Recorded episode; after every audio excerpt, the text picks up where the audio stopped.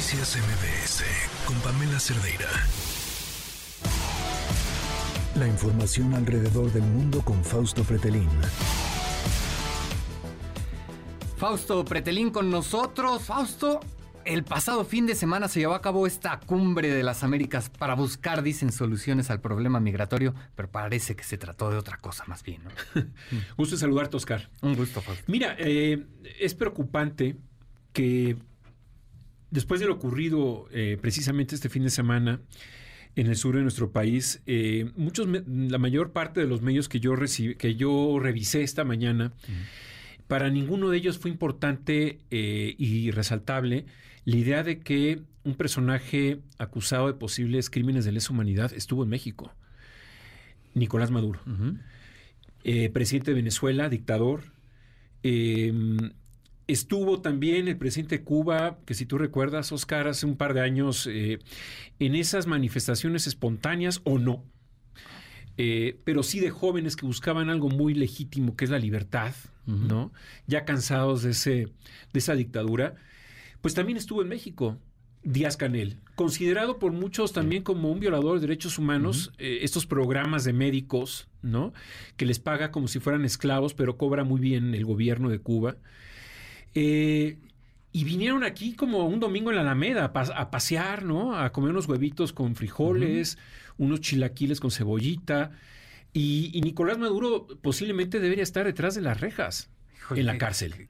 Eh, y eso no lo digo yo, ni tampoco una persona que dirigió el área de derechos humanos que podría ser acusada de, derecha, ¿no? Como es Michelle Bachelet, que estuvo al frente precisamente en Ginebra del área de recursos de derechos humanos de Naciones Unidas en donde hay un documento ¿no? que ella encarga a un grupo autónomo para que investigara qué ocurrió en aquellas manifestaciones del año 2019, particularmente en Caracas, en, donde hubo represión y muertos por parte de la policía eh, del, del régimen de Nicolás Maduro eh, momentos difíciles, porque si tú recuerdas, en el 2015 fue el último, la última señal de democracia en Venezuela, cuando la Asamblea General allá, que es el Parlamento venezolano, estaba dominado por la oposición. Y acto seguido, en el 2015, Maduro pues creó una, eh, una asamblea ficticia paralela eh, para, para darle o tratar de darle peso a la oposición. Pero bueno, lo, lamentable, lo triste es que nuestra política exterior está violando la Constitución cuyo mandato es eh, tener interacción sí con países que tengan respeto a los derechos humanos. Claro.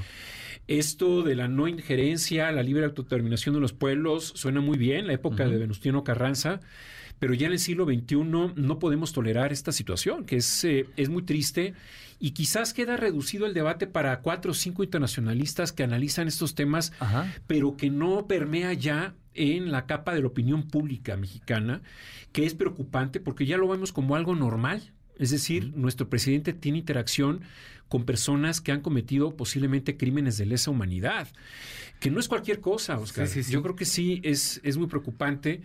Eh, es muy triste.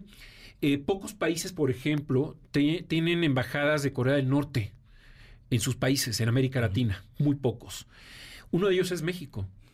Eh, hasta el sexenio pasado, me acuerdo que cuando era secretario de Relaciones Exteriores, Luis, Luis Videgaray, expulsaron al embajador de Corea del Norte.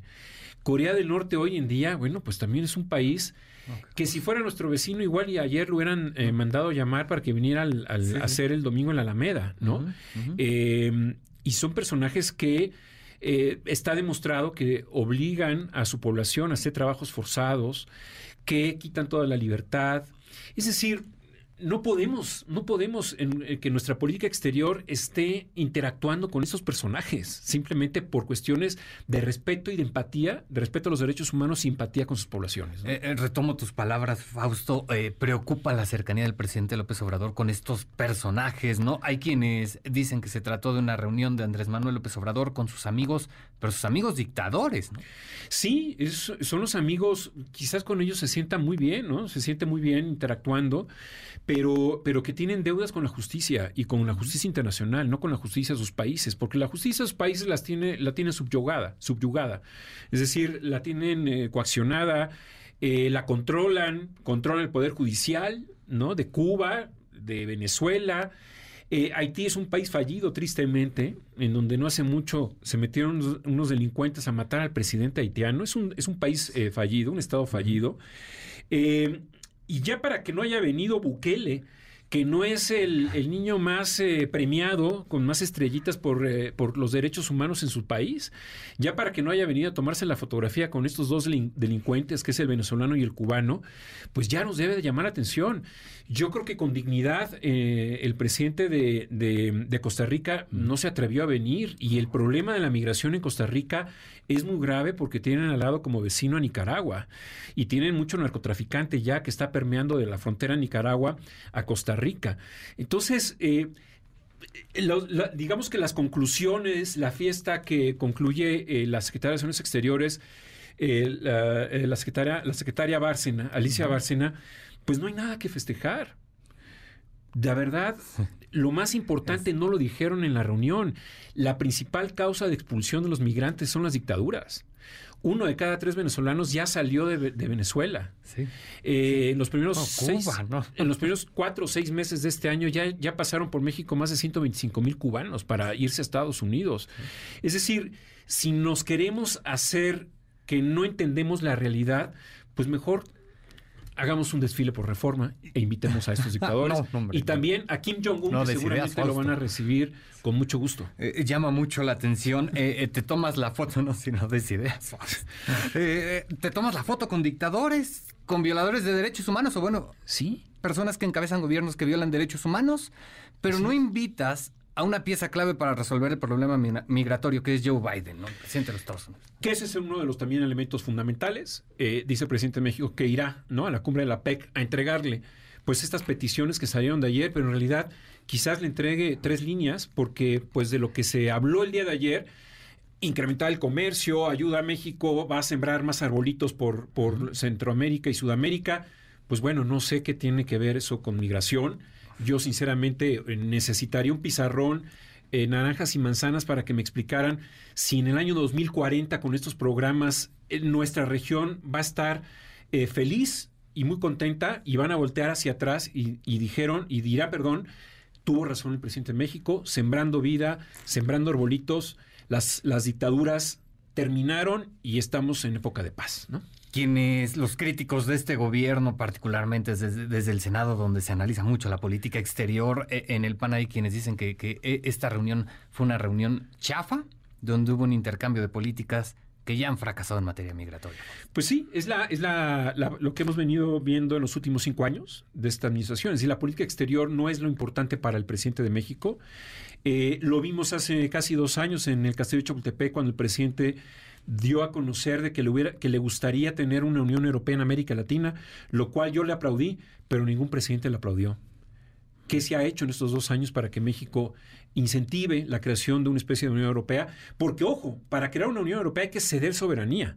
Y habrá que preguntarle al presidente de México si estaría dispuesto que en lugar de llamarse peso mexicano, se llamara el Bolívar mexicano o el Bolívar americano, eh, y si estaría dispuesto a tener a jueces argentinos, chilenos, uruguayos que vinieran aquí en México a dirimir problemas internos eh, entre mexicanos y guatemaltecos, por ejemplo, ¿Qué es lo que ocurre allá en Europa.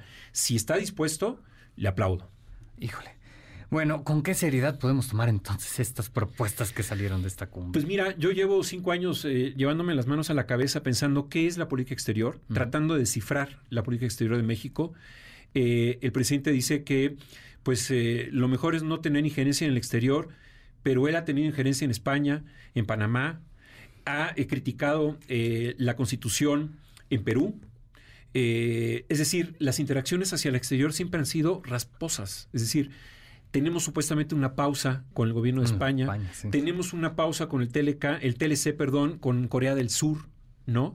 Que precisamente platicando con el embajador me decía eso, lo tienen en pausa.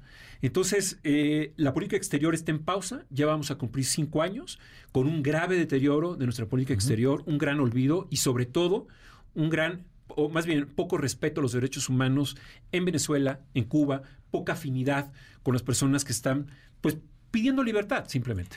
Hay un deterioro de la política exterior, pero también me decías, Fausto, no podemos acostumbrarnos a lo que ocurrió en esta cumbre, ¿no? A ver lo que ocurrió en esta cumbre. No la podemos. presencia de estas personas. No podemos, y yo creo que todos los periódicos tuvieron que haber sacado en primera plana la fotografía de Maduro en nuestro país, porque es una fotografía para mandarlo a tribunal, a tribunales internacionales, porque aquí en México se está recibiendo a un delincuente, un criminal, posiblemente criminal, de lesa humanidad.